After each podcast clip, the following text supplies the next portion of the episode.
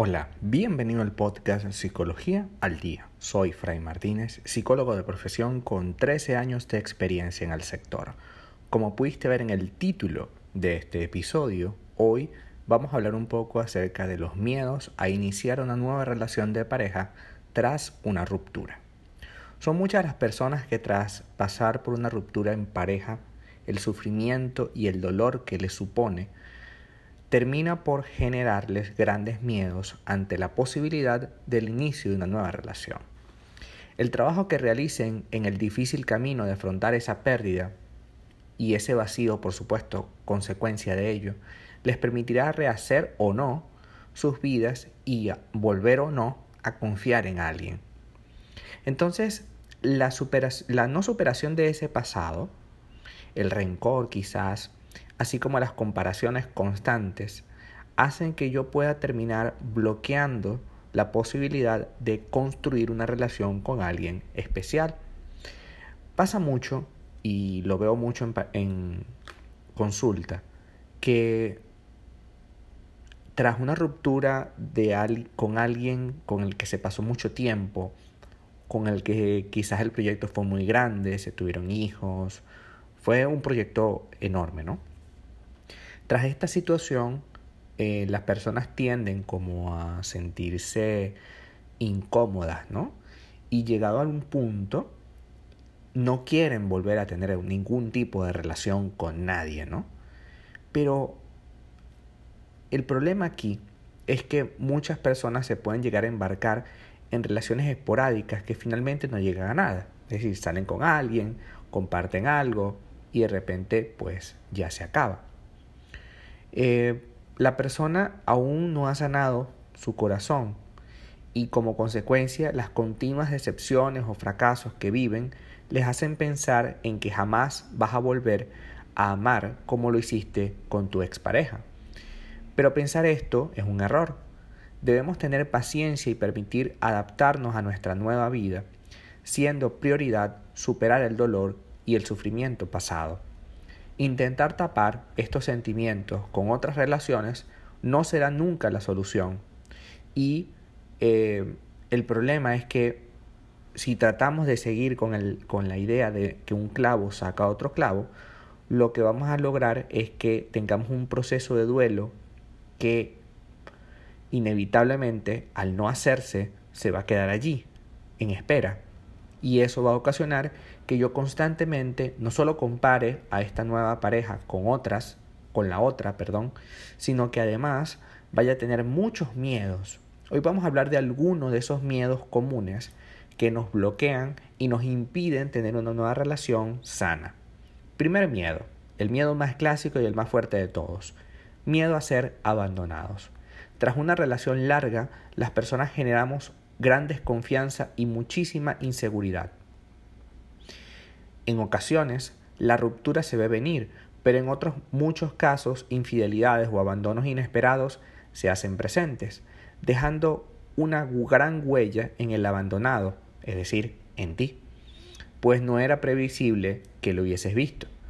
El impacto y el sufrimiento ocasionados tras esta situación es de tal fuerza que el simple hecho de volver a pensar que puede ocurrir de nuevo y rememorar, por supuesto, todo ese dolor pasado, produce un conflicto de intereses que te hace pensar, prefiero evitar ser abandonado de nuevo, es decir, no me meto en ninguna nueva relación, que tratar de arriesgarme.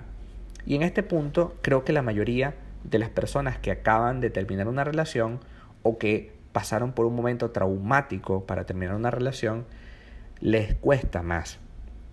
Y en este punto te digo algo importante. Tú tienes todo el derecho a volver a ser feliz. Ciertamente quizás las cosas no se dieron de la mejor manera con esta otra persona, con la persona pasada, con el ex o con la ex, pero esto no tiene por qué ser una regla. Es decir, no porque yo haya pasado un momento bastante complicado con esta persona quiere decir que lo vaya a repetir. La única manera de que yo pueda repetir esta situación, sin duda alguna, es que yo me busque el mismo tipo de persona. Si yo me encontré con alguien que es infiel y yo no pongo las condiciones al principio. Si yo no evalúo con mucha cautela a esa nueva persona, evidentemente me va a pasar lo mismo, porque ahí empieza el problema. Yo tengo miedo a que me abandonen, pues no tengo que seguir buscando personas que tengan esta misma característica, porque hay personas que las tienen y nosotros las vemos. El problema es que hacemos caso omiso a eso. Entonces, el miedo a ser abandonado es, es una cosa tuya y como he dicho en anteriores episodios, el miedo tiene que ver con algo que ignoramos. Ignoramos si esa persona realmente puede abandonarnos o no. Pero cuando establecemos una clara, unas claras condiciones al principio, cuando construimos algo sano con esa persona, ya nos damos cuenta en las primeras salidas si esta persona es inestable y si lo es, evidentemente tengo que detener todo y buscar personas más estables, donde pudiera estar una persona más estable. Otro miedo importante es el miedo a no poder controlar la relación. Tras una ruptura, que por supuesto fue dolorosa, las personas solemos intentar controlar todos los aspectos posibles de la nueva pareja y de la situación que se va a crear juntos, para así evitar que nos vuelva a suceder lo mismo.